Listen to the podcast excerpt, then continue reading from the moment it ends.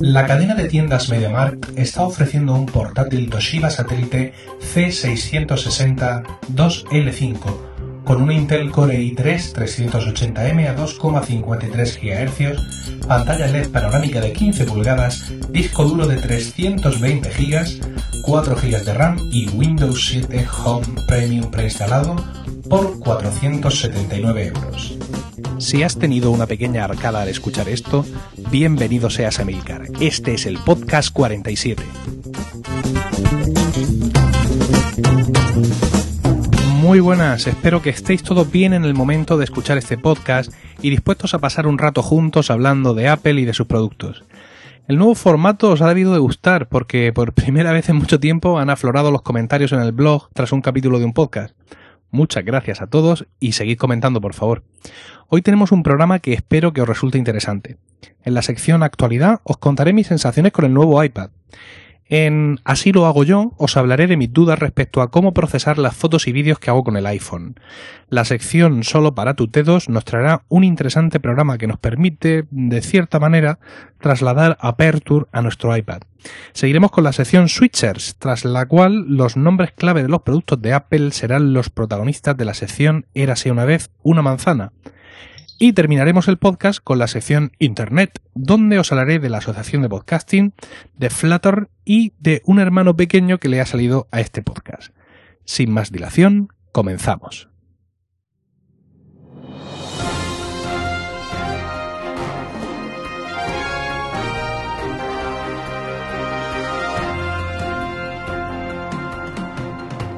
Bueno, es indudable que la actualidad está presidida en estos momentos en el entorno Apple por el nuevo iPad. Y sobre él os voy a hablar, porque pude comprar uno el día del lanzamiento en Benotac. Estuve en la cola desde las 7 y cuarto de la mañana, llegué el, tercero. Y bueno, ellos abrieron a las 8, nos dieron chocolate, nos dieron bizcochos, nos regalaron a los primeros una camiseta que ponía nuevo iPad, tal, he sido el primero en tenerlo en Murcia. Eh, todo muy organizado, tenían muchísimo stock y mm, como parece ser que no mucha gente se enteró de que abrían a las 8, pues los 10, 12 que estábamos en la cola, pues nos despachamos y nos fuimos a nuestros trabajos. Pero creo que a las 10, de 10 a 10 y cuarto, allí, bueno, creo que fue un disparate. Eh, tengo un conocido eh, que fue sobre las 10 y cuarto, 10 y 20 y prácticamente tuvo que quedarse con el modelo que, que quedaba, no tenían opción, pero bueno, han, han seguido recibiendo stock y parece ser que en este caso Apple ha controlado mucho el stock y prácticamente toda la demanda está cubierta. Incluso no sé dónde he leído que les han bajado los turnos o que les han dado medio vacaciones a los trabajadores allí de China que están haciendo iPads, cosa que al parecer pues no les ha sentado demasiado bien porque aquella gente pues realmente en esas condiciones que tienen pues necesitan trabajar, seguramente necesitan todas esas horas extras que les dejan hacer esa legislación que tiene Leonina. Y bueno, pero no sé este un podcast sobre asuntos laborales porque todos tenemos de que quejarnos dentro de nuestros privilegios incluso. Pero bueno, este es el tema. Mm, ya, he ya he dicho más o menos lo que. Mm, un poco mi, mi, parecer respecto a este nuevo producto. Yo mm, os recuerdo que vengo de un iPad 2 de muy poco tiempo que compré en enero con la oferta del bonus y que todo el tiempo anterior tuve un iPad 1, es decir, que he tenido siempre siempre iPad, salvo los 8 o 7 días que pasaron desde que vendí el, el 2 hasta que compré este, que por supuesto estuve dando por saco en Twitter como corresponde lo primero hablar de, digamos, de los problemas, por así decirlo. El tema de la batería que se sigue cargando después de cargada, todo eso ya lo ha explicado Apple, cómo funciona, eh, cómo aunque ponga 100% una vez que ha llegado, se descarga y se vuelve a cargar para que los electrones se sigan moviendo y no se te estropee el dispositivo. Pero vamos, ni el iPad ni ningún otro dispositivo con iOS, que parece ser que todos lo hacen así. Y luego está el famoso tema del calentamiento. Mi iPad se calentaba y lo dije desde el primer momento. Eh, no se calentaba mucho, pero se calentaba por la zona izquierda. Em, en los foros de Apple hablaron mucho de que tras una descarga completa de la batería y una carga completa, el problema desaparecía. Y no fue así en mi caso, ya que seguía ocurriendo lo mismo.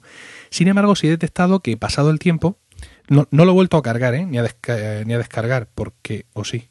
Sí, sí, sí, es verdad. Se ha vuelto, lo he vuelto a cargar, es cierto. Lo volví a cargar la otra noche, sin que se hubiera descargado del todo le quedaba un 7% así, pero he de decir que noto que se calienta menos. Yo sigo haciendo lo mismo, ¿eh? es decir, sigo eh, en redes sociales aplicaciones como OmniFocus, como Goodreader, como iBooks o la aplicación de Marvel, por ejemplo, para leer cómics, eh, Instapaper, Reader, apalabrados, em, ver fotos, manejar el calendario, decir, hago un uso mm, estándar, nada de Infinite Blade, ni Need for Speed del copón, ni nada que, digamos, ninguna aplicación con un gran rendimiento gráfico. Eso es verdad, salvo cuando veo alguna serie en, en alta definición, 720p, que se ven espectaculares. O sea, es increíble. Eso sí lo hemos notado mucho mi mujer y yo porque a veces, bueno, no es por revelaros nuestras intimidades, pero alguna serie que estamos viendo, pues terminamos de, de ver en la cama.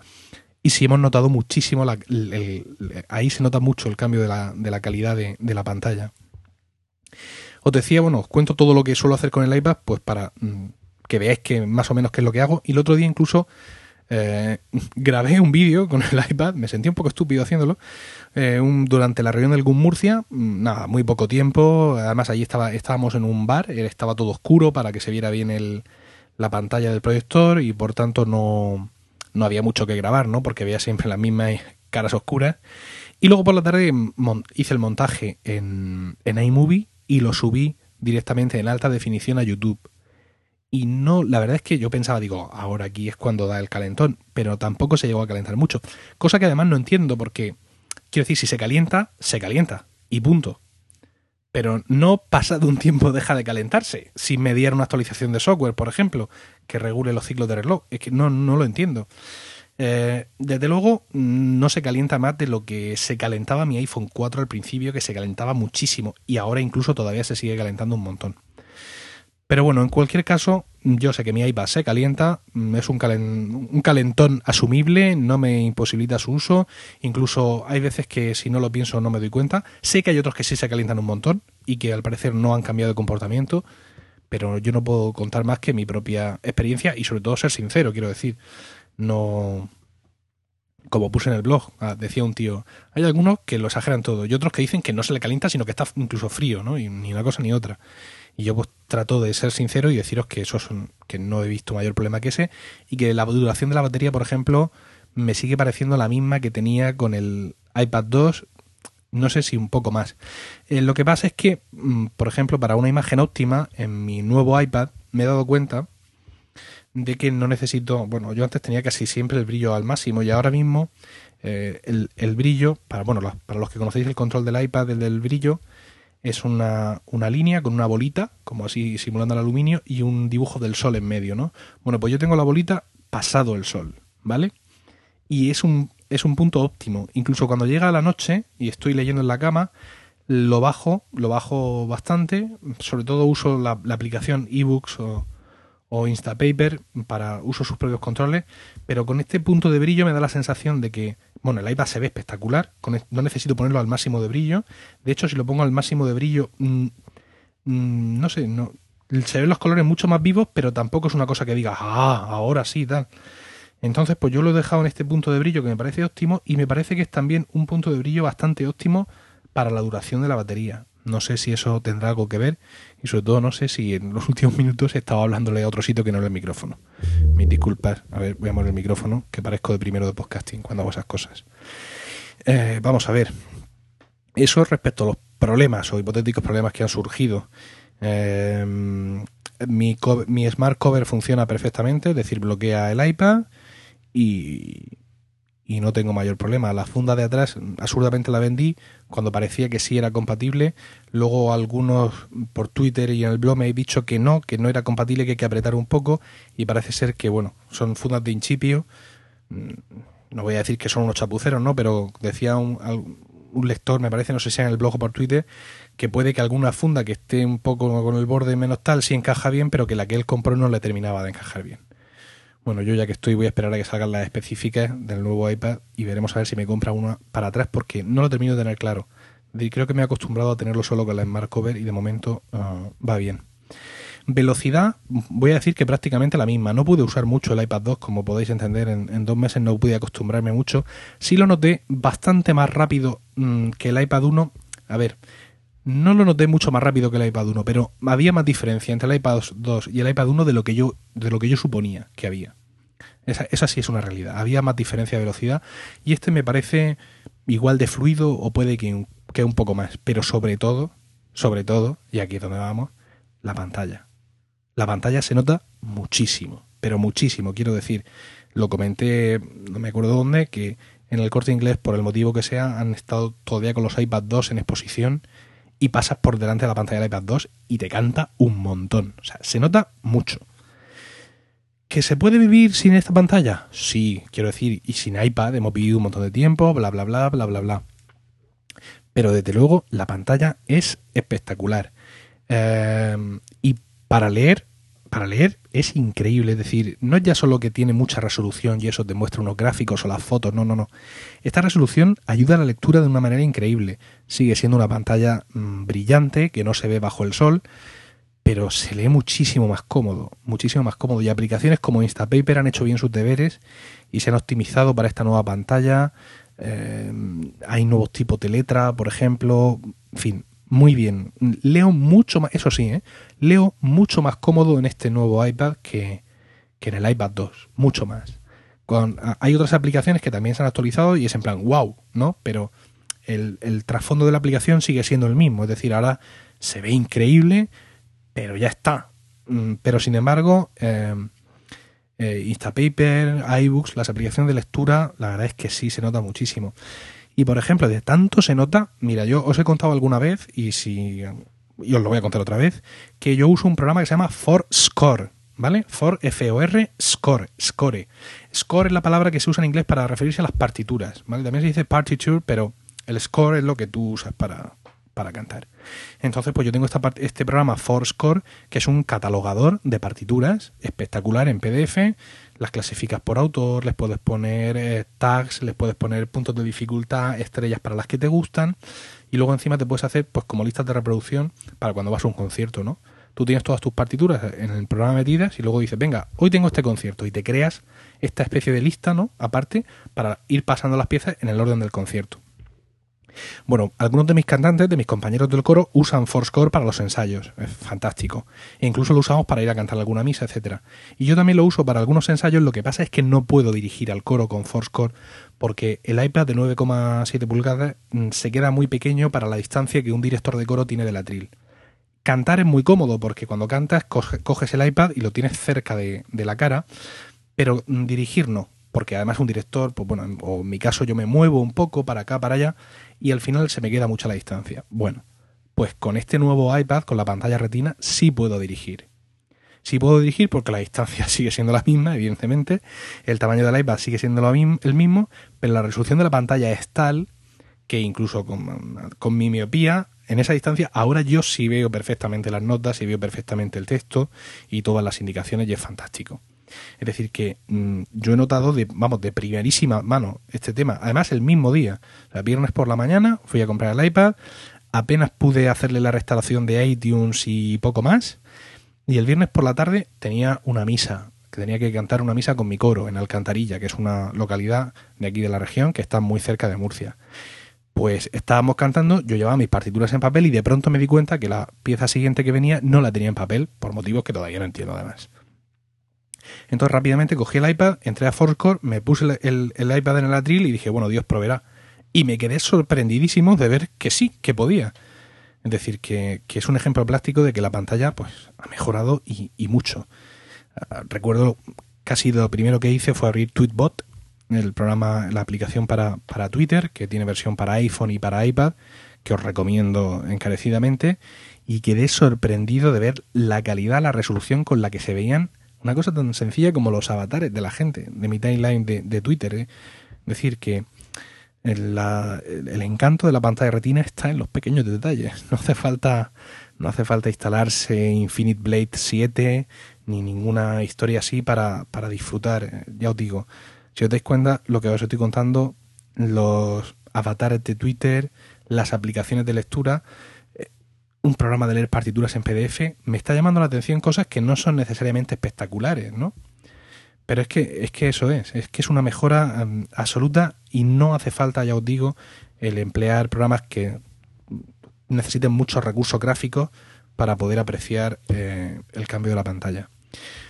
La clave de todo esto, mm, ¿merece la pena? Pues bueno, yo creo que voy a coincidir con la mayoría de los que han opinado al respecto para decir que creo que es una opinión muy personal. Quiero decir, mm, aquellos que tengan un iPad 2 comprado en la fecha de su lanzamiento, pues ahora, pasado un año, es posible que el valor de reventa de su iPad pues no pueda ser muy alto y quizá no les interesa hacer el cambio, o quizá es gente de pasta y no atranca y va y se lo compra, y fantástico realmente. Pero creo que es una decisión que, que es muy personal. Si tienes un iPad 1 y ya estás pensando en si cambiar ahora o esperar el siguiente, no, eh, cambia ahora. Porque el iPad 1 lleva un procesador distinto del iPad 2, con lo cual en cualquier momento vas a empezar a ver aplicaciones que te requieren como mínimo un iPad 2 y te vas a quedar fuera de juego, ¿no? Si el mundo de las aplicaciones te da igual y tú tienes tu iPad y es para ti, pues, yo qué sé, es una especie de periódico digital y punto para leer internet, leer noticias, etcétera, es decir, que, que no estás instalando aplicaciones continuamente, sino que es un uso, digamos, medio pasivo, pues seguro que puedes estar con un iPad 1 hasta que se le muera la batería, claro. Pero si ya estabas pensando cambiar, no te esperes al siguiente iPad. Puedes ir a comprar este. Y los que tenéis un iPad 2, pues mira, yo os recomiendo evidentemente que toméis vuestra propia, vuestra propia decisión. Tan sencillo como acercaros a una tienda, ver la pantalla, llevaros vuestro propio iPad para comprobar y pues ya calentaros vosotros mismos, por así decirlo, para ver si, si os lo compráis o no. Yo, mis circunstancias eran mm, particulares a este respecto con mi mujer decidí, decidimos comprarlo, decidimos comprar además el de 64 gigas, que no entiendo por qué no han, no han puesto uno de 128 realmente.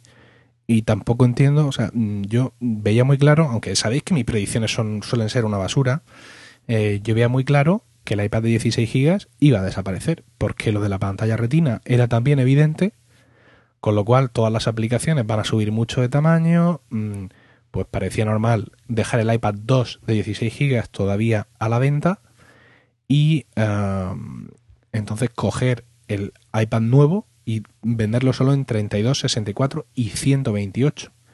Y no entiendo, no entiendo realmente por qué, por qué no han dado ese paso. Mm, pero en fin, mm, insisto, ellos tendrán sus motivos. No sé si, claro, ahora Apple dice que no son, que no quieren ser previsibles. Yo recuerdo que el, primer iPhone era en, en 4 y en 8, cuando salió en junio del año 2007. Y en febrero de 2008 sacaron el, el de 16, creo que fue así la cosa. Y en algunos momentos creo que el iPod Touch también le pasa lo mismo. Lo han sacado en septiembre con una con un tamaño y luego en febrero por ahí de pronto ha aparecido el, el de superior tamaño. No sé si dentro del no ser previsibles pues van a volver a estas antiguas prácticas y yo qué sé, para el verano o para septiembre, digamos de cara a las compras navideñas, van a aparecer ahí con un, con un iPad de 128 GB. Yo de momento he decidido aprovechar las, las 64 GB que tengo y siguiendo, por ejemplo, la manera de actuar de, de Treki23, al que podéis conocer de Twitter y de, y de su podcast y blog, pues he decidido por realmente usarlo, ¿no? Y llenarlo de fotos, por ejemplo, todos mis álbumes de fotos, todos los que puedo meterlos aquí, llevar siempre capítulos de serie extra o alguna película por si surge verla por ahí, es decir, realmente si tengo 64 gigas, pues no tener 30 libres, que era lo que tenía antes, pues meter cómics, meter un montón de libros, es decir, aprovechar que ya que me he lanzado y he pagado todos estos gigas, pues aprovechar que los tengo para, para llenarlos. Ahora mismo me dice aquí información que es un iPad de 57,2, bueno, ya sabemos que, que si el software, que si no sé qué, y que tengo disponible 23 gigas, es decir, que aquí todavía tengo que, echarle yo a esto información para, para llenarlo. Y la verdad es que muy contento, muy contento con él. Hay aplicaciones que todavía no se han actualizado a, a Retina Display. Espero que no cunda el mal ejemplo de algunas aplicaciones para iPhone, porque es que quiero recordaros que, mira, por estar torpe, no le hice en su momento a Plantas contra Zombies, no le hice un yo te di mi pasta, pero se lo merecieron todo el rato, ¿eh? Porque tardaron un año natural en sacar una versión para Retina Display para el iPhone. Es una poca vergüenza. Y además, no es que estuviera la aplicación muerta, ¿no? durante ese tiempo estuvieron sacando actualizaciones. Que si nuevos niveles, que si ahora compras en la aplicación para pasar al otro nivel, que si no sé cuánto. Pero no entiendo cómo una aplicación que además es multiplataforma, que la tienen es una aplicación, un juego para Flash, no sé si está en Facebook también o algo de esto. Es decir, que están ahí el material, ¿no? No entiendo por qué tardaron un año. Y espero que, insisto, ese mal ejemplo no cunda entre las aplicaciones para el iPad y no se demoren tanto en, en sacar las versiones actualizadas para, para pantalla retina. Bueno, me he extendido más de lo que me hubiera gustado, pero creo que, que merece, merecía la pena el momento, sobre todo porque además muchos de vosotros me habéis pedido un comentario más extenso sobre el nuevo iPad de los que he hecho hasta la fecha. Y bueno, pues este podcast 47, que lleva el título de Resolucionario, era, era la oportunidad ideal, creo yo. Y ya está, hasta aquí esta sección de actualidad y continuamos con el podcast. Así lo hago yo, así lo hago yo. Bueno, tenemos ahora la sección Así lo hago yo, aunque en esta ocasión debería llamarse Así no lo hago yo, porque realmente para el tema que nos ocupa no he encontrado todavía la manera de hacerlo.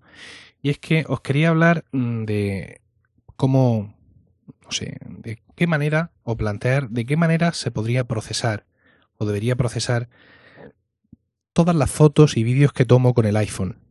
Y no, no es una cosa baladí. Yo uso Aperture y he decidido además usarlo para todo. Sé que hay gente que usa Aperture, digamos, para revelar, entre comillas, para hacer el trabajo, mm, con los RAW, etcétera, pero que sigue manteniendo iPhoto como herramienta principal de catalogación y para compartir. Eh, iPhoto siempre va un paso por delante en esto, está mucho mejor integrada en el sistema y en los dispositivos iOS. Y bueno, pero también la realidad es que Aperture ofrece unas posibilidades de catalogación muy superiores. Entonces, pues yo en su momento me decanté por hacerlo todo en Aperture. Entonces, claro, mm, dice, y si salga 5 o 10 fotos en un cumpleaños con el iPhone también las procesas en Aperture, pues seguramente no habrá nada que procesar, más allá de una mejor automática de contraste en general, pero eh, seguramente si es un evento que quiero tener allí, guardado dentro de los eventos y catalogado con las demás fotos. Entonces, claro, ¿cómo hacer esto? Bueno, uno podría pensar que, que eh, esta característica de eh, iCloud, el PhotoStream, sería la solución perfecta. De hecho, antes de que apareciera PhotoStream, yo estaba haciendo algo parecido con una, una aplicación para, para iOS que lo que hacía era, era una aplicación de fotografía que las fotos que tomaba automáticamente me las guardaba en una carpeta de, de Dropbox y yo aparte había creado un script aquí en el ordenador de tal manera que cuando aparecían fotos en esa carpeta, ¡zas! automáticamente se venían a Aperture y a un evento concreto y bueno, a la fin del mundo. Entonces, bueno, uno podría pensar que con PhotoStream pues todo eso pues ya no hace falta y efectivamente no hace falta. Yo tengo configurado PhotoStream en Aperture de manera que no solo lo tengo activo, sino que además hago que el programa guarde en un evento especial todas las fotos de, mm, que, que recibe en PhotoStream, ¿no? Entonces, pues la cosa debería ser tan fácil como sentarme en el ordenador, irme a Aperture, mm, irme a este, a este evento que me crea Aperture, que se llama eh, con el nombre del mes, por ejemplo, se llama N de enero 2012 PhotoStream. Aquí hay otro, Mar de marzo 2012 PhotoStream. Entonces, pues venir aquí, coger estas fotos, pues y crear nuevos eventos con ellas, o borrar las que no tengan sentido, o retocar algunas si es que lo necesita, o bueno, lo que sea. O borrar la mayoría, porque como sabéis que el PhotoStream es muy inexorable, pues por ejemplo, yo aquí ahora mismo 1, 2, 3 y 4 capturas de pantalla borradas. Bueno, eh, y esto estaría muy bien, ¿no? Bueno, ya lo tienes resuelto. Te sientas en apertura. Ah, amigo, te sientas en apertura. Y aquí estamos pues con el problema de siempre, ¿no? Con el problema que tenemos muchos de nosotros, y es que no tenemos tiempo para nada, porque somos seres muy ocupados. No os voy a aburrir con, con, con como en mi vida, pero la realidad es que las fotos del viaje a Asturias, que ocurrió entre los días 8 y 12 de agosto de 2011, las tengo sin procesar. Entonces nada hace suponer así de primera que yo voy a ser un procesador de fotos muy puntual y entiendo pues que la mayoría de vosotros, sobre todo los que tenéis ya descendientes, pues os encontréis con el mismo problema. Eh, entonces, claro, el tener las fotos en Aperture lo único que hace es incrementar mi ansiedad por saber que además las tengo ahí disponibles y que no las proceso. Entonces pensé yo en otro momento, mira, voy a usar Camera Plus, que es un gran programa que me permite digamos, tiene muchas más funcionalidades que la cámara del iPhone para tomar las fotos. Y le voy a decir que las fotos que tome, que no me las grabe al carrete. Vamos a eliminar PhotoStream de la ecuación. Me las voy a guardar todas en Camera Plus. En Camera Plus voy a hacer la edición de todas las fotos del mismo evento y cuando las tenga listas, entonces zas, las paso al PhotoStream y de Aperture ya no tengo ya no les tengo que hacer nada. Directamente las cojo y las capuzo eh, las pongo en su evento y ya están, ya han sido procesadas en, en Camera Plus y ya nada más me queda por hacerle. Bueno, pues otro fracaso. otro fracaso. Es decir, ahora mismo yo entro a Camera Plus en mi iPhone y me encuentro que tengo ahí un montón de fotos que a ver si un día me siento y me pongo a ver si esa realmente evité que fueran al photostream o se colaron en el photostream de su mes y si las procesé o no las procesé, es decir, he vuelto a fracasar. También por una cuestión, pues eso, de tiempo o de disciplina, seguramente. Es decir, el no tenerlo claro empeora la situación, porque vas probando varios sistemas, los dejas todos a medio camino y nunca terminas de afianzarte con, con ninguno. ¿Qué más podría hacer? Pues quizá el problema es el, es el medio, ¿no? Quizá mm, deba de pasarme al iPad para hacer todo esto. Y en el iPad, pues ahora mismo tenemos iPhoto, la propia aplicación iPhoto. También está para el iPhone, pero ahí tan pequeño no me veo yo, quiero decir. Seguramente con, cámara, con cámara Plus podría hacer lo mismo, o, o quizá más, pero bueno, vamos a irnos al iPad, que es más cómodo, ¿no? Vamos a instalar iPhoto en el iPad. No lo he hecho todavía. No lo he hecho todavía porque es que tampoco lo tengo claro. Las fotos que tome con el iPhone vía PhotoStream van a aparecer en mi iPad, seguro. Y luego allí, ¿qué hago? ¿Me voy a sentar realmente con iPhoto y le voy a hacer todo el proceso de retoque si hace falta, clasificación en eventos? Y sobre todo, cuando termine, ¿qué hago? Porque, mm, bueno, yo sigo un blog que se llama Aperture Expert Tips, y os voy a poner ahí en el blog un enlace a un artículo donde dice que el tío pues cogió y se instaló iPhoto para, para iOS en su iPad, en su nuevo iPad, y que empezaba a trabajar y viendo a ver qué flujo de trabajo puede, puede él crear para que todo tenga sentido. Él, evidentemente, un tío que escribe un blog que se llama eh, Aperture Expert Tips, pues le pasa igual que a mí, que tiene todo en, en Aperture. Entonces, claro, él dice, dice lo, lo siguiente que dice, dice, a ver, que si puedo traducir simultáneamente me mucho lío. Dice que eh, usa iPhoto en, en, el campo para estar, digamos, haciendo retoques sobre el campo, incluso metiéndole fotos de su cámara, de, de su Canon, eh, y luego vuelve a Aperture cuando está en casa, pero no tiene claro cómo, cómo encarrilar ambas cosas, ¿no? Y dice que para hacer las cosas peor, el, el método más, más, más práctico, digamos, de pasar las fotos que has retocado con iPhoto a Aperture sería a través de PhotoStream. Pero eso hace que todas las fotos que has retocado en, en iPhoto para iPad las pases al, al, carrete. Y que al parecer eh, no puedes mover de momento más que una sola foto. Esto lo dice el 29 de marzo. Porque da a entender que si mueves más de una foto, a la vez del, del iPhoto para, para iPad al carrete se, se rompe la aplicación, se reinicia o no funciona. Dice que usando iTunes, a través del, del sistema de transferencia de archivos mediante iTunes, eh, sí funciona, pero que es un coñazo. Entonces dice que le parece una aplicación muy poderosa y que está muy bien y, pide a la gente que comente, igual que os pido yo hoy, a ver cómo lo hacéis vosotros. Dice mmm, que es una aplicación fantástica y compleja y fantástica, pero que de momento no sabe cómo encajarla. Y yo por la verdad es que viendo el tema, no me voy a morir por gastarme 2.39, pero tampoco no me apetece meter una pieza más en este engranaje complicado. Eh, entonces, pues bueno, ahí, ahí sigo sin, sin saber cómo hacerlo. Luego está el tema de los vídeos también. Yo tengo muchos vídeos tomados con el, con el iPhone y mi mujer tiene muchísimos más. No sé si debería dejarlos como eso, como vídeos point and shot, es decir, un vídeo sin entrada, sin transferencia, si es la nena dándole, atizándole al gato con un palo, quiero decir cómo voy a titular y a editar y a procesar un vídeo que dura en sí 10 segundos. Pero a veces también tenemos vídeos más largos y eso es un pequeño coñazo. Tienes que conectar el iPhone al ordenador por el cable o por wifi para sacar ese vídeo y entonces meterlo a iMovie. Porque trabajarlo con el iMovie del iPhone es que es pequeño ahí. Y luego aparte de ahí lo exportas a dónde? Al carrete, con lo cual... Eh, Maugan, un, un señor al que yo sigo en Twitter, un compañero podcaster de la biblioteca de Trantor. Su nick, ya digo, es Maugan, poniendo un 4 en lugar de la A. Ha escrito un artículo en su blog sobre un software que a su vez a él otro follower le ha recomendado, que se llama Photosync. Con Photosync parece ser que se pueden pasar vídeos del iPhone al iPad para editarlos con iMovie, donde es mucho, mucho más cómodo. Sí he hecho algunas ediciones con iMovie en el iPad y la verdad es que no, no hay color. Al parecer este, este programa usa la conexión eh, Wi-Fi, creo, o no, por Wi-Fi o por Bluetooth y se transfieren entre dispositivos iOS. Él estuvo probando a través de Dropbox y no era posible porque desde la aplicación Dropbox del iPad no puedes pasar nada al carrete de, del iPad y entonces iMovie no encuentra los vídeos y también a través de Goodreader lo intentó sin, sin conseguirlo y y al final esta aplicación Photosync también os pongo ahí el enlace fue lo que le sacó de, apuros.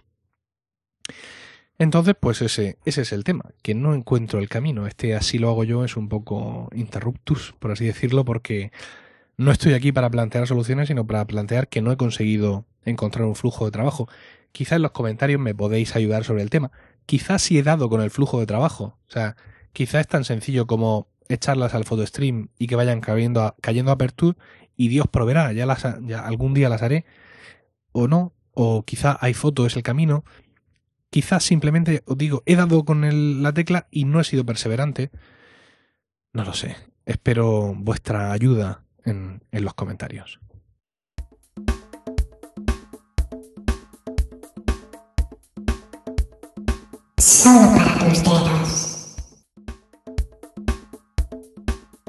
Como ya he dicho en la introducción, en la sección Solo para tu dedo voy a hablaros de una aplicación que de alguna manera nos trae Aperture al, iPad, que parece decir, es la clave de todo el rollo que nos acaba de soltar. No, no, no es exactamente la clave de eso. Mira, la aplicación se llama Pixel Sync. Es una aplicación para iPad que también requiere de una instalación en el Mac. Es un, un daemon. Eh, se queda un programita residente en la barra de menú. Y eh, a este programita que está ahí en la barra de menú le vamos a decir cuál es la biblioteca de Aperture o de iPhoto que queremos sincronizar con nuestro iPad. Eh, yo aquí además le tengo dicho que la aplicación se lance, al, inicio y que además automáticamente busque actualizaciones. Entonces, pues con este daemon funcionando, con esta estrellita aquí y con la aplicación Aperture abierta, que además si no está abierta creo que la abre él, me voy al iPad y ejecuto mmm, Pixel Sync, este programa, eh, que de pronto ya me muestra, porque está la red Wi-Fi, que se ha conectado con eh, mi Mac. Y me muestra ahí un letrero verde arriba donde me dice que está conectado con mi Mac, que por cierto mi Mac se llama Cerebro, como el, cacharro este que tiene la patrulla X para detectar eh, mutantes.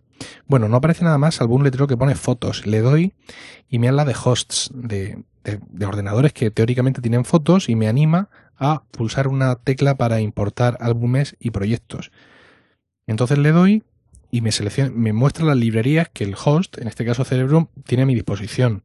Selecciono la de Aperture y eh, selecciono una vez más eh, navegar por la librería. Y aquí ahora me encuentro, digamos, todas mis carpetas. Yo tengo, eh, digamos, los eventos en carpetas, un, una carpeta por cada año.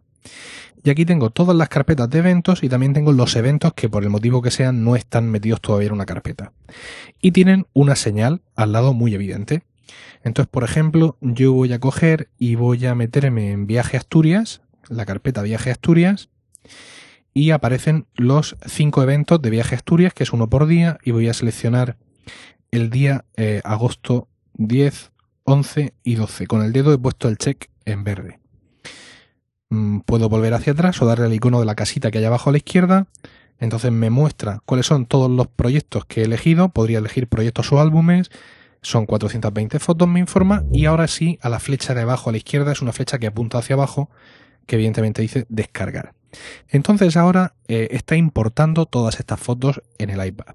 ¿Qué es lo que está haciendo? ¿Está importando los RAW, por ejemplo, que he tirado? No. Está importando las previsualizaciones en JPG que crea Aperture. Porque lo que me va a permitir Pixel, Pixel Sync es, digamos, hacer una revisión de mis eventos o de mis álbumes. No me va a permitir editar las fotos en cuanto a moverles el balance de blancos o retocarles el color o cualquier tipo, digamos, de, de acción de revelado. Me va a permitir sencilla y llanamente revisarlas, ponerles etiquetas de color y puntuarlas poniéndoles estrellas. Esto quizá os pueda parecer poco, pero a mí, por ejemplo, me es de muchísima utilidad. Puntuar las fotos es algo que, es algo que hago por placer, por así decirlo. Pero dentro de lo que es mi proceso, yo le pongo una etiqueta verde a todas las fotos que quiero que formen par parte del álbum definitivo. Y luego pues tengo otra serie de colores como el amarillo, que digamos no es para el álbum, pero es para algo en concreto, o lo que sea, bueno, ya cada uno como se apañe. Entonces, eh, a mí el poder hacer esto me permite, digamos, llevar encima mm, los eventos con los que estoy trabajando y poder empezar a descartar fotos, por así decirlo. Es decir, voy a revisarlas todas, aquí están a buena calidad, tengo las previsualizaciones en JPG en mi nuevo iPad, puedo ir viendo las que me interesan, las que no, aunque no pueda verlas en detalle a toda su resolución, porque las previsualizaciones de JPG son reducidas y además PixelSync no se ha actualizado todavía para el nuevo iPad, me parece, y no va a aprovechar todo eso. Pero sí puedo saber cuáles son los tiros malos, ¿no? Es decir, si tengo tres tomas de la casa del doctor Mateo, allí en el pueblo, pues ya sé por el enfoque más o menos eh, cuál es la que me voy a quedar. Con lo cual a esa le puedo poner una etiqueta verde, de tal manera que cuando yo sincronizo de vuelta con el, el Mac, directamente me voy a las fotos con la etiqueta verde y son esas las que voy a, revelar o las que voy a editar o las que voy a tratar de, de trabajar y ninguna más.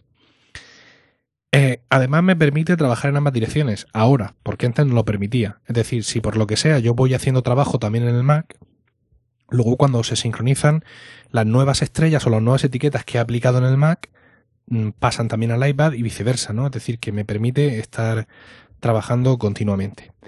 Ahora, bueno, pues de nuevo voy al menú principal, fotos, y ahora sí me aparece ya aquí eh, el nombre de mi biblioteca de Aperture y me aparece los tres eh, eventos que tengo y me avisa de que no han sido sincronizados nunca. Y al lado me ofrece un botón para sincronizarlos. Voy, por ejemplo, al de agosto, de, mm, al 10 de agosto, y aquí me muestra las fotos y ya me muestra que tengo varias con la etiqueta verde. ¿No? Con lo cual yo ya sé que esas son las que yo, ya estando en el Mac, he seleccionado como que quiero que pertenezcan al álbum definitivo y puedo seguir por donde me quedé. Puedo ordenar las fotos por, por nombre, por fecha o por puntuación, bien sea por orden ascendente o descendente. Y puedo filtrar fotos con exactamente los mismos filtros que aparecen en, en Aperture. Es decir, según las estrellas, según si han sido rechazadas, según la etiqueta o lo que sea. Entonces, pulso, por ejemplo, una foto y me aparece, me aparece aquí a la izquierda pues una serie de, etiquetas, de tags que le puedo poner a la foto, las que yo tenga definidas en mi, en mi aplicación. Las etiquetas de colores también las tengo arriba y a la derecha tengo los puntos para, para puntuar esta, esta, esta foto. El menú de las etiquetas lo puedo esconder. Tengo aquí un botoncito de, mm, que he puesto unas etiquetas donde hace que se escondan izquierda y derecha. Está muy conseguido. Tengo un, un botón para uh, compartir es decir, puedo esta foto mandarla al carrete o puedo enviarla por correo electrónico. Y también tengo un botoncito de play para que haya un pase automático de las fotos. Incluso arriba me deja un, un menú, una pequeña barra de menú con las estrellas y las etiquetas de colores para, incluso si soy rápido, conforme pasa, hace el pase de foto, puedo ir puntuando o puedo poner etiquetas de colores eh, tiene un botón de información donde me va a dar todos los datos EXIF de la, de la foto y puedo editar el nombre de la foto y puedo en el caption puedo poner algún dato, etcétera. Y bueno, ya os digo, vuelvo a la tabla de luz, al, a la mesa de luz, donde vuelvo a tener todas mis fotos mmm, con los cambios que haya hecho de cambiar etiquetas, de etcétera, y ahora puedo sincronizar y volver toda esa información a Aperture. Ya os digo, mmm, me parece muy útil dentro de mi peregrinar sobre cómo procesar mis fotos. Esto es de las cosas que más me ayudan, ¿no? Pero claro, ya una vez que las tengo en Aperture, eh, me traspaso ahí unos cuantos eventos para en un rato por ahí en la siesta en casa de los suegros o donde sea, dar un repaso rápido, ver cuáles van a ser las fotos que por el encuadre y tal me van a, en principio son las que voy a, a procesar. Y así pues tengo gran parte del trabajo hecho cuando llego a sentarme eh, delante del, del Mac. Ya os digo, esta es una aplicación que está para iPad. Mm, os decía que no se ha actualizado para, para Retina Display.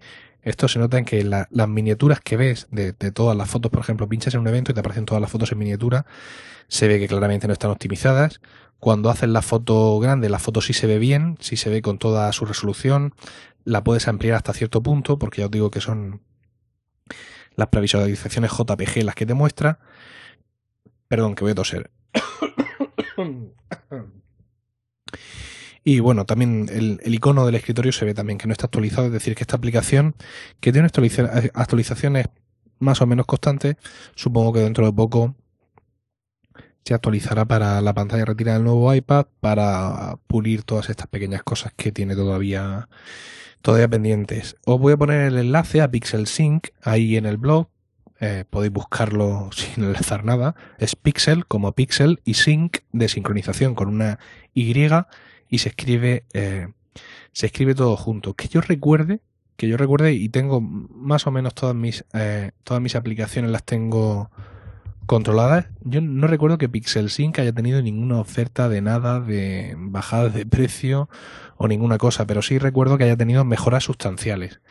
Pixel Sync es una aplicación cara, vale, me parece que son que son 8 euros o así. Espera, claro, que yo la tengo, la tengo comprada. Me aparece aquí como, como ya comprada. Voy a ver si pego el enlace en Safari.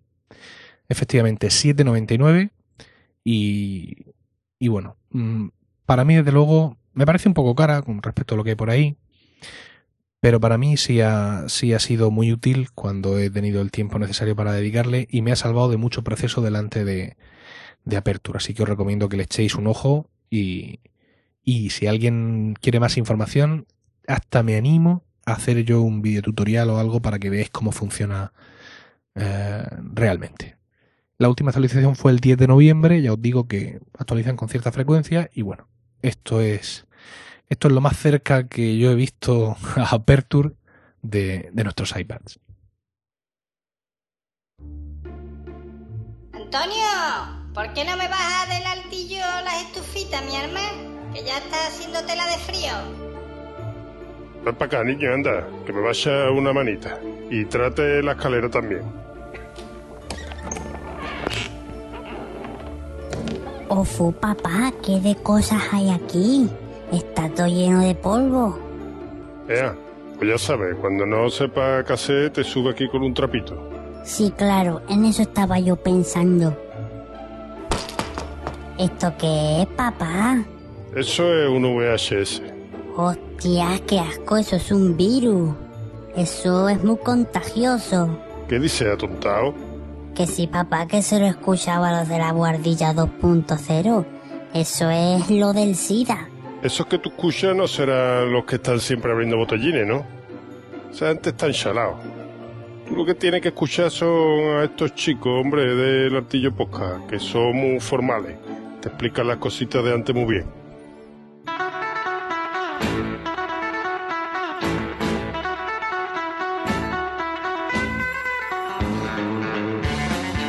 Altillo Podcast, tu podcast con dos dedos de polvo. Encuéntralo en altillopodcast.com, en iTunes, en iVoox o en Miro.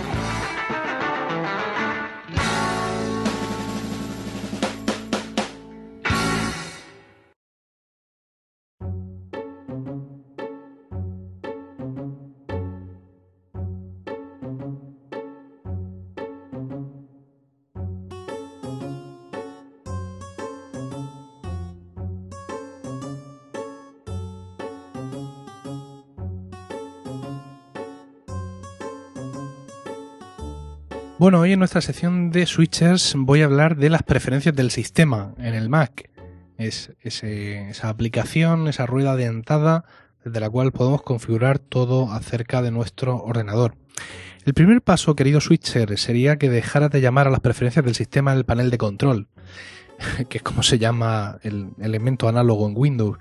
En alguna ocasión he dicho que para, digamos que se deja de ser un switcher cuando uno cambia por primera vez de Mac, vende su primer Mac para comprar otro o adquiere un nuevo equipo, incluso sin vender el primero. Eh, creo que esto podría ser otro ítem quizá más importante, ¿no? Aprender que estos son preferencias de sistema, no, no panel de control.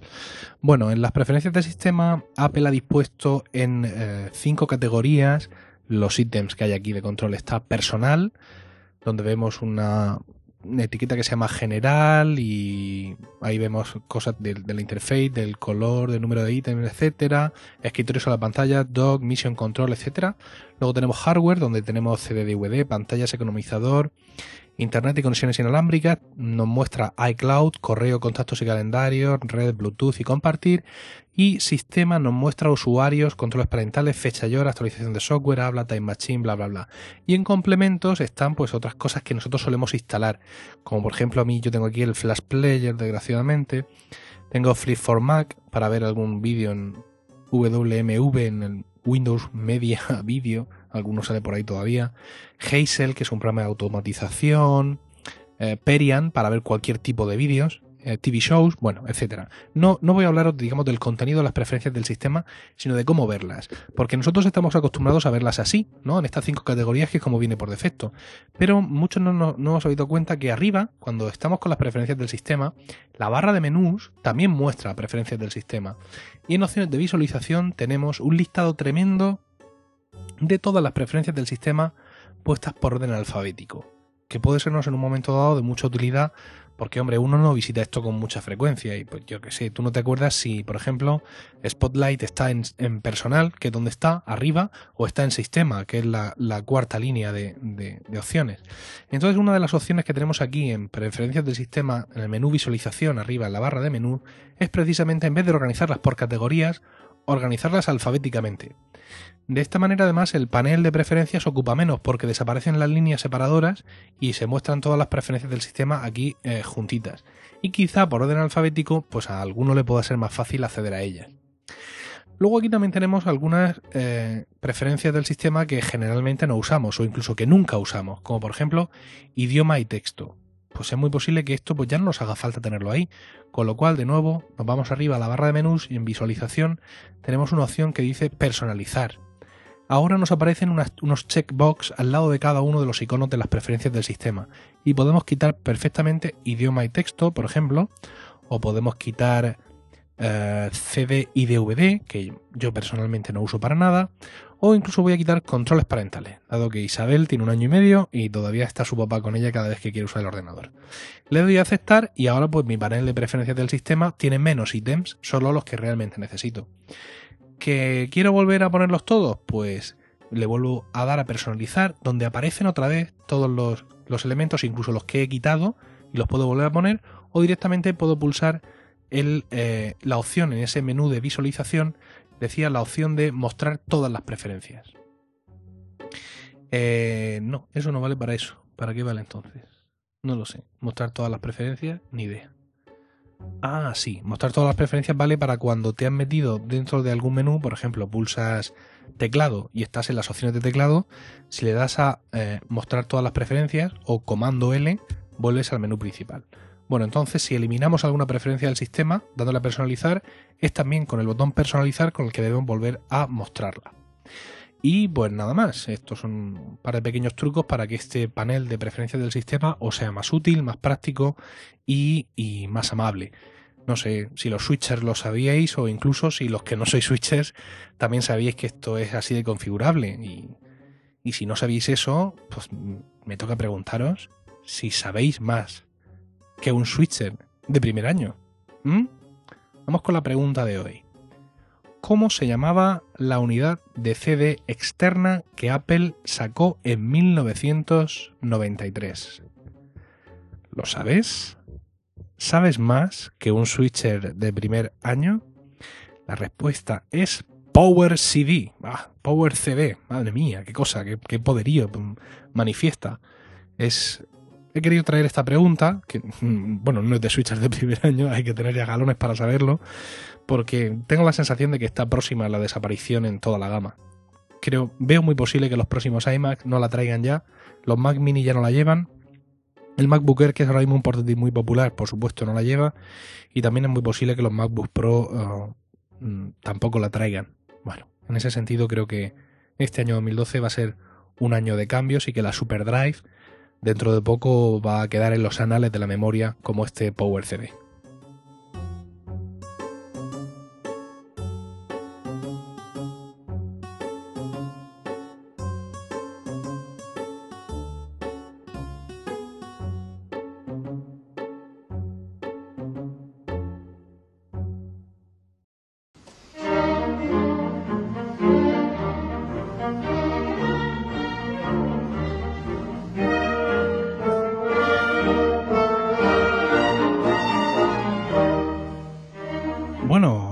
Sección Érase una vez una manzana, vamos a hablar de los nombres códigos, los nombres clave de mmm, los productos de Apple.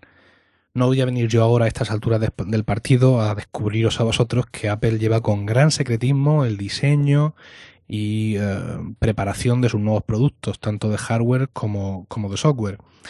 Hemos leído muchas historias de cómo son las instalaciones de Apple, de cómo de pronto te levantan aquí un panel negro y dentro la gente está trabajando debajo de sábanas negras y, y entras y sales y te olisquean por todas partes. Bueno, el caso es que parte de, del sistema de seguridad, una parte fundamental es el uso de nombres clave, ¿no? Para que, bueno, pues se pueda de alguna manera referir a determinados productos de una manera genérica sin tener que dar muchos datos y que todos los implicados sepan de qué, de qué se está hablando, ¿no? En muchas ocasiones incluso los productos tienen varios nombres clave, dependiendo a veces de la evolución del, propio producto. Se suele permitir, eh, o se suele permitir en Apple, no sé cómo lo harán ahora, a los ingenieros elegir los propios productos, los propios nombres clave de los productos que están preparando. Y de alguna manera en Apple se favoreció el uso de nombres clave femeninos eh, para, para los proyectos y los productos, cosa que llevó a muchos ingenieros a usar el nombre de sus esposas, madres, hijas, vecinas y, y otras historias. Algunos se han revelado contra esto y ha habido otro, ha habido realmente nombres clave para todos los gustos, pero siempre ha llamado la atención que haya un montón de nombres femeninos eh, a este respecto. Eh, bueno, si os parece, podemos ver algunos de esos nombres clave, ¿no? Hay algunos que son muy conocidos y otros que seguramente no han llegado al canal público o incluso no tienen ningún tipo de, de relevancia ya. Quiero decir, aquí hay, hay una unidad, la Apple 871, que la llamaron Twiggy. Twiggy era una modelo de los 60, creo los 70, que tenía las piernas muy delgadas. No sé qué sentido puede, puede tener eso. El Apple, Apple Power CD, que es el que he mencionado en la, en la pregunta de ¿sabes más que un switcher de primer año? Tenía el nombre en clave Tulip, ya que pues tenía... Eh, era, bueno, esta unidad de CD externa era, tenía una forma, tenía forma de tulipa, ¿por qué no vamos a decirlo? Tenía cierta forma, forma de tulipa. Eh, luego hay otros nombres que, bueno, no, no sé lo que significa o por qué se, lo, se los dieron. Por ejemplo, eh, la cámara de fotos, la, Quick Take 100, le pusieron como nombre Venus. No tengo ni idea de, de por qué. Aunque hay, hay un gran sentido mmm, del humor a veces en los nombres y nos encontramos con productos que han tenido mmm, varios nombres, eh, dependiendo incluso por qué, en qué fase del proyecto se, se encontraban o, o, qué lugar ocupaban dentro de, la gama de, productos en ese momento. Por ejemplo, el, Power du el PowerBook Duo en el 210 y el 230 fue llamado Bob W como nombre clave. Bob W no era el nombre de hombre, por ejemplo, de Robert, ¿no? Sino que significaba lo mejor de ambos mundos, porque era un ordenador portátil que también se convertía en un ordenador de escritorio al ser conectado en su, en su propio dock. Por motivos que desconozco, también fue llamado como nombre en clave Cinnamon o Companion o también eh, Lite, escrito Lite. Eh, el PowerBook Duo 250, un modelo posterior, fue llamado Ansel por un fotógrafo que se llamaba Ansel Adams. Es decir, que no todo tiene exactamente sentido y no, no hay una historia maravillosa, simpática y chisporroteante detrás de cada, de cada uno de estos nombres clave. Muchos de estos nombres clave han trascendido después, porque, por ejemplo, mmm, los sistemas operativos han acabado manteniendo ese nombre. Eh, nosotros sabemos que a partir de en, en MacOS 10 tiene nombre de, de, gato, ¿no? Entonces, bueno, aunque durante mucho tiempo se le estuvo llamando eh, como código interno Cian o, o, Siam, cuando salió mm, la versión de MacOS 10 10.0 se llamó Cheetah, que fue su nombre clave y el que luego tuvo. También la 10.1 Puma, 10.2 Jaguar, eh, 10.21 Red, 10.22 Blue, 10.23 Green, estos nombres que creo trascendieron. La 10.3 Panther, también se le llamó internamente Pinot. Y bueno, ya otros nombres clave de, de las versiones de MacOS 10 que ya, que ya conocéis. Y bueno, pues esto es un poco la historia, ya os digo, hay una... Eh, en un momento alguien le da por algo y las impresoras, Apple fabricaba impresoras láser de mucha calidad, entonces tenemos la Laser Writer 2 NT, se llamaba Leia, como la princesa Leia, y la Laser Writer eh, 2 NTX se llamaba Darth Vader, y la 2 SC se llamaba Solo, como Han Solo. Son unos cuantos ejemplos de, de nombres que ya os digo, no todos son tan simpáticos como, como no, no, todos tienen una, una, historia, digamos, colorida detrás, sino que, bueno, se llaman de cualquier manera. Por ejemplo, los, Newton, los este antepasado, por así decirlo, de- del iPhone, que se adelantó a su tiempo y fue seguramente parte de su fracaso, se llamaron, eh, inicialmente el primero se llamó Project eh, K, Proyecto K, Skullbook o Shea.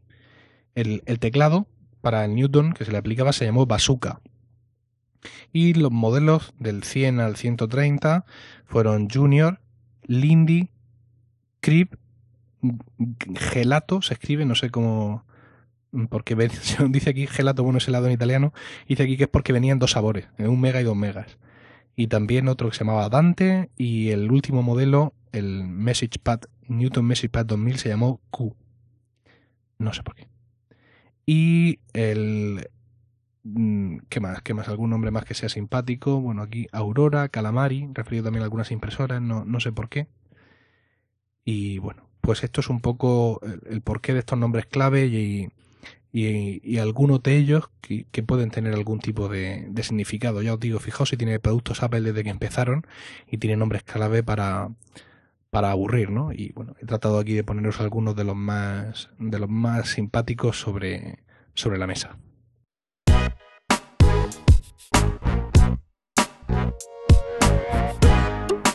Bueno, hoy en la sección Internet quiero empezar a hablar de la Asociación Podcast. La Asociación Podcast, que podéis encontrar en su web asociacionpodcast.es, es una asociación sin ánimo de lucro que, según dicen aquí, nace con el propósito de aunar intereses relacionados con el podcasting, ofreciendo formación, soporte y una mesa de debate sobre el podcasting no solo en España, sino también en toda Hispanoamérica.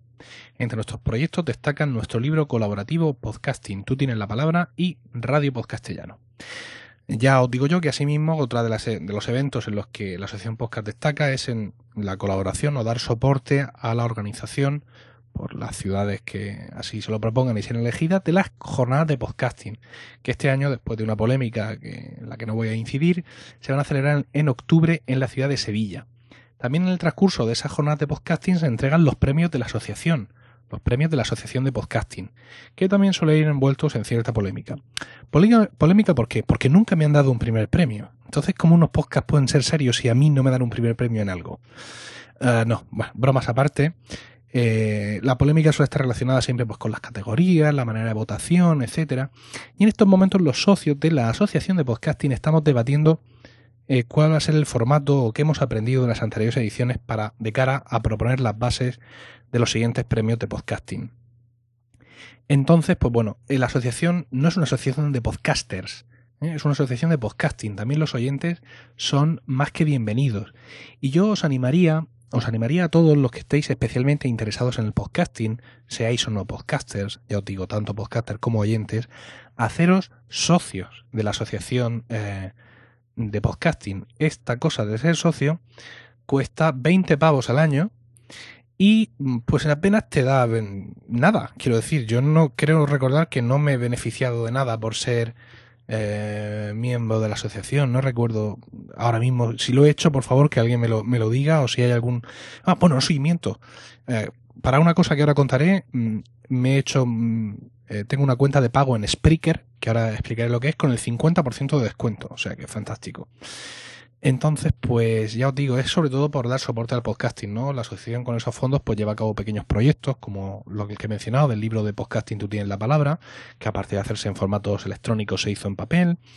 Y bueno, ahí están los premios y se hacen varias cosas. Y sobre todo es posible, por lo menos si por mí fuera, así, fue, así sería, que los premios de la asociación de podcasting solo los voten los socios de la asociación de podcasting. Porque son nuestros premios. Quiero decir, no son unos premios de podcasting. No es que con estos premios digamos, este es el mejor podcast. Es que la asociación en sí, dentro de lo que conoce, sabe o controla o juzga, le da a ese podcast pues tal premio. Entonces, al ser unos premios de la asociación de podcasting, pues yo pienso, y así he defendido en cualquier foro que se me ha preguntado, que quienes deben de votar deben ser exclusivamente los socios. No los asociados, simpatizantes, medio pensionistas, familiares, no, no. Los socios de pago. Entonces, en cualquier caso, eh, este hablaros ahora de la asociación de podcasting es para animaros a que si realmente os interesa el podcasting y queréis apoyarlo, os hagáis socios de la asociación de podcasting y luego, pues entre otras cosas, podáis votar con pleno derecho quienes queréis que sean los ganadores de esos premios, si es que ese tema tiene algún interés especial para vosotros, que para mí, pues, pues sí lo tiene, realmente, porque me parece que es un reconocimiento, o hasta ahora ha sido un reconocimiento muy evidente y muy merecido a todos aquellos que han desempeñado en el año anterior una labor especial en el terreno del podcasting. Y aunque yo no me he llevado ningún primer premio, como ya he dicho, pero mm, los que me he llevado, incluso solo estar nominado, ya ha supuesto para mí un espaldarazo muy grande a mi actividad como podcaster. Y por eso pienso que son necesarios. Y creo que tienen que estar bien configurados y que parte de su base fundamental debe ser que solo voten los miembros de la asociación. En mi opinión. No estoy aquí para polemizar sobre el tema. Para eso está el foro de la Asociación de Podcasting, la sección de socios, donde estamos hablando del tema. Entonces yo lo que quiero venir aquí a deciros es que os animo a que os hagáis miembros de pago, socios de pleno derecho de la Asociación de Podcasting, porque solo vendrán maravillas después de eso. Si todos damos un paso adelante para apoyar lo que nos interesa, creo que nos vale a todos mucho mejor. Y hablando de apoyar, parece que hoy quiero vuestra pasta, porque voy a hablaros de Flutter. Escrito este, como estas cosas que se hacen ahora en internet, que se obvian las vocales, bueno, eso es F-L-A-T-T-R. ¿Vale? Esto es un sistema de micropagos. ¿Habéis hecho alguna vez alguna donación? ¿Eh? ¿Roñosos? ¿Algún programa, alguna aplicación gratuita que os gusta y que el tío saca de vez en cuando un banner? Por favor, donación. Y tú, no, que no salga más. Tampoco me la puedo dar yo aquí de... Yo he donado 10 pavos a Cyberduck, que es un cliente de FTP, hace ni sé, ni sé cuánto ya y no lo he vuelto a hacer. Muchas veces sobre todo por vagancia, más que por... Mm, más que por realmente roñosería o porque no encontrar a alguien que se lo merezca, ¿sabes? Entonces Flutter viene a, a resolver ese tema. ¿Qué es Flutter? Pues Flutter es un sitio donde te apuntas y te creas tu cuenta y le metes, pues no sé si una tarjeta de crédito o un PayPal o lo que sea, y le dices, mira, por ejemplo, aquí tienes, sí, PayPal puede usar, aquí tienes 50 eh, pavos, ¿vale? O 20 pavos, o algo así. Y yo quiero gastarme en Flutter 5 pavos al mes para eh, apoyar proyectos de Internet que me interesan. ¿Cómo voy a hacer eso? Pues muy sencillo.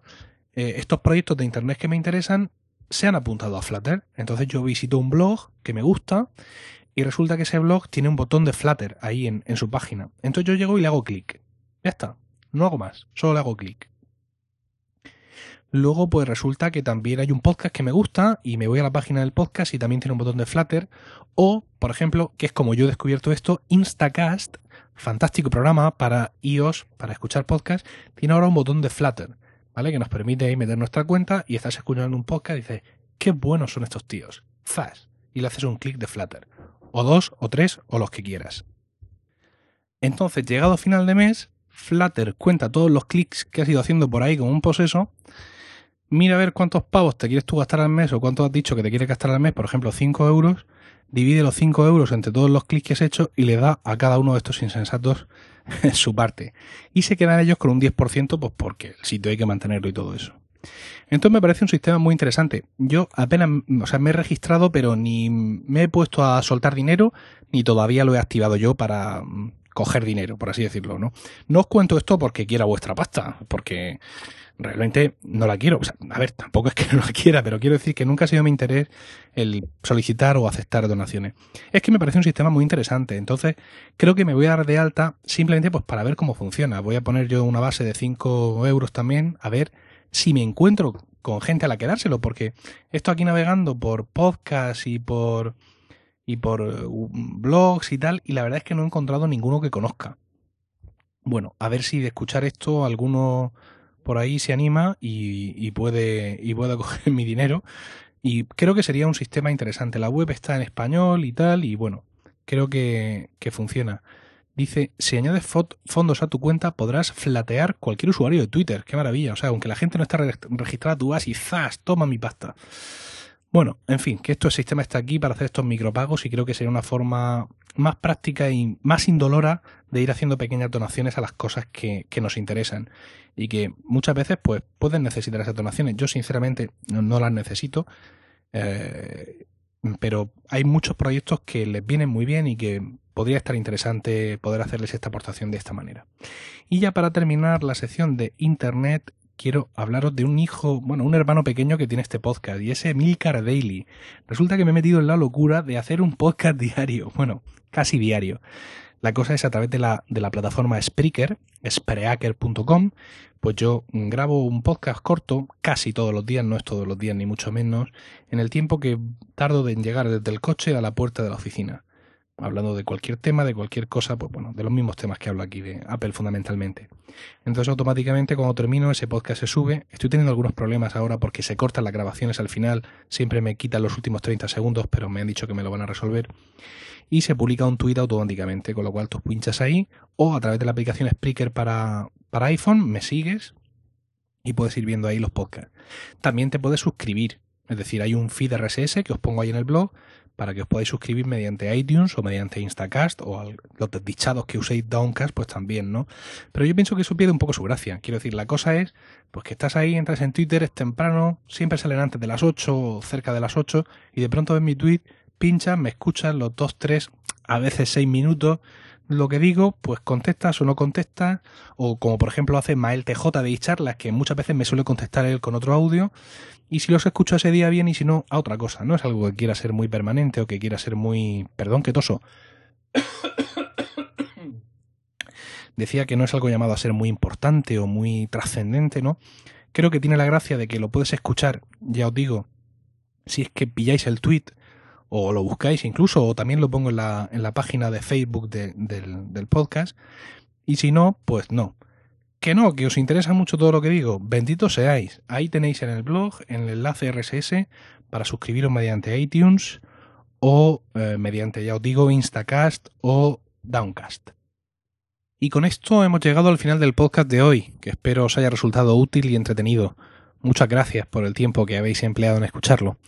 Espero vuestros comentarios al podcast de hoy, sugerencias y aportaciones en general por todos los métodos que pongo a vuestra disposición y que son los comentarios en el blog emilcar.es, el correo electrónico emilcar.emilcar.es, los comentarios en iTunes tan necesarios y en facebook.com barra emilcarblog y en evox.com y por supuesto en Twitter y también en Google ⁇ Un saludo y hasta la próxima.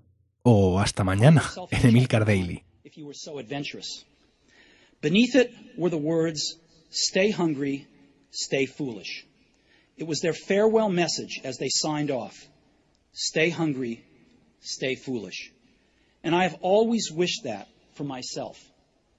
And now, as you graduate to begin anew, I wish that for you. Stay hungry, stay foolish. Thank you all very much.